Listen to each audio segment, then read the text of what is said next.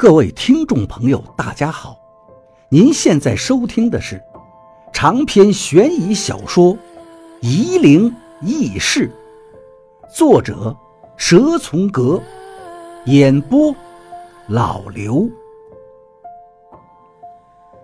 第二百一十章，问您一个事情。王八一句话都不啰嗦，讲。老严也很干脆。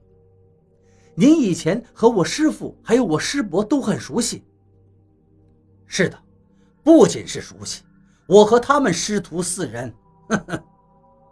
四人，王八问道：“我听说我师祖从没拜过，更没有手下留情过。”老严说道：“你到底要问什么？快点说，我手上事情还很多。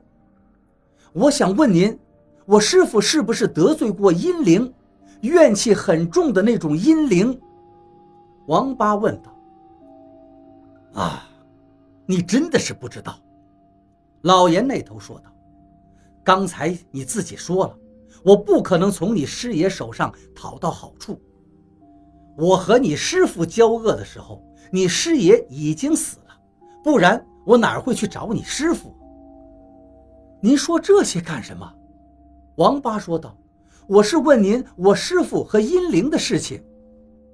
你听好。”老严打断王八：“我都说了，师徒四人，你还有个大师兄。什么意思？”王八知道不对劲儿。金炫子的大徒弟，当年是南阳一个戏班子的顶梁柱，半路出家，拜了金炫子为师。我怎么不知道？我没见过呀。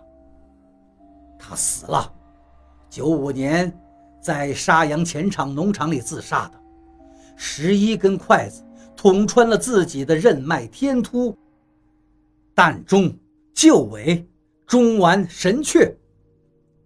他要找我师傅。王八想起了金仲对赵一二的憎恨。看来，这个自己今天才知道的大师兄，一定比金仲更恨师傅。我要走了，王八说道：“我要回西平。”你现在回去有什么用？老严平静地说道：“你有本事把赵一二的魂魄拿回来吗？拿不回他的魂魄，你能守他到何年何月？师傅现在怎么办？”那个阴灵现在肯定在缠他，我当时疏忽了。王八后悔不已。记住我跟你说的两句话，老严说道：一，你师傅的死劫还有两个月；二，你和他已经没有师徒缘分了。您说的到底是什么意思啊？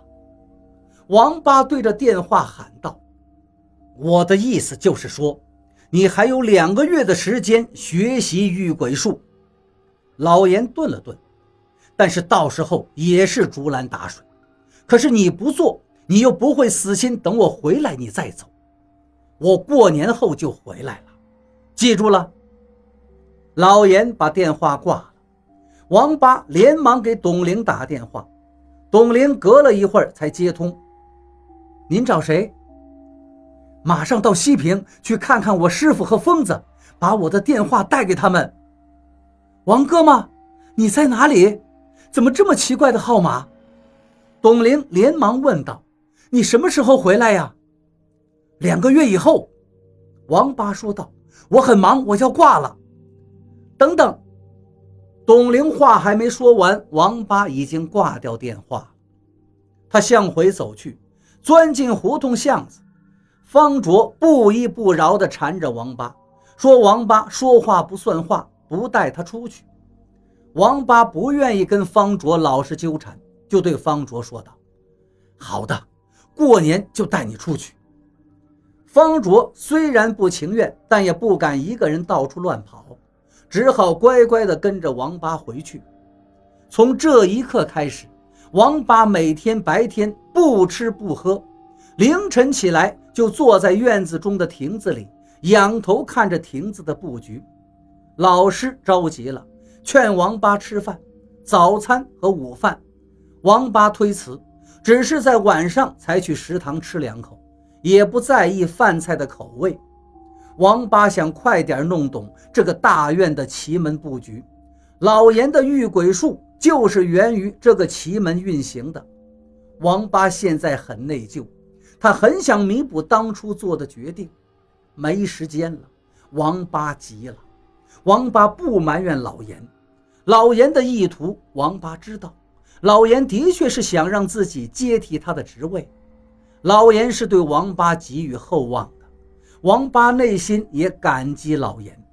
王八从读书就开始学道，见到赵一二之前，从没人看中过他的决心，就是赵一二也是考验了他很久，而单单就是老严，见到他的第一面就认定了他，立即做出决定让王八接班。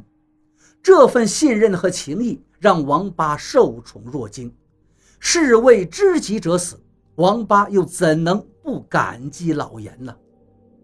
这应该是今年最后一场雨了，雨水里夹杂着雪片。王八看着亭子的顶部，已经连续看了很多天，但是还是没看懂。无论用哪种看法都不行。开始的时候，他以为是洛书的布局衍生的，可是看久了发现方位不对，用梅花更不行。看到第三遍就卡壳了。王八到了晚上就去藏书室翻看道家典籍，希望能找出端倪，可是却没有。王八发现每种方法都能和这个奇门布局印证几步，但是几步之后。就阻塞了，王八不禁佩服当年道演的本事。想到道演，王八又想到一个问题：道演是鬼道，可是他布置的奇门怎么是老严御鬼术的法门呢？难道道演曾经是道教的第一人？当时武当正盛，武与争锋，道演在道家的威望并不高。相反，在世俗中却风光得意，权倾朝野。亭子上的雨水滴落的并不快，王八忽然想通了这一点。随着雨滴落下的顺序，他仿佛看见了一些端倪。可惜雨滴太繁复了，王八看不过来，而他也不知道。与此同时，疯子正在西平，感受着天上每一滴雨水的轨迹。王八永远都学不会听弦，他走不了这个捷径，只能一步一步的慢慢计算。天气渐渐冷了下来，甚至下了场大雪。王八穿着羽绒服坐在亭子，冻得发抖。可是他不能放弃。快了，自己就要看懂了，就差最后一点的关节没有想通。老师给王八弄了一盆炭火，王八很感激。其实炭火也没什么用，风呼呼地吹着，这点热气早就散了。院子外渐渐有了鞭炮声，王八非常的烦躁，他需要安静的思考。可是总会有突兀的鞭炮声响起，最讨厌的就是二踢脚，响了一声，王八还要等第二声，再重新投入计算。鞭炮声越来越多了，王八已经无法继续思考。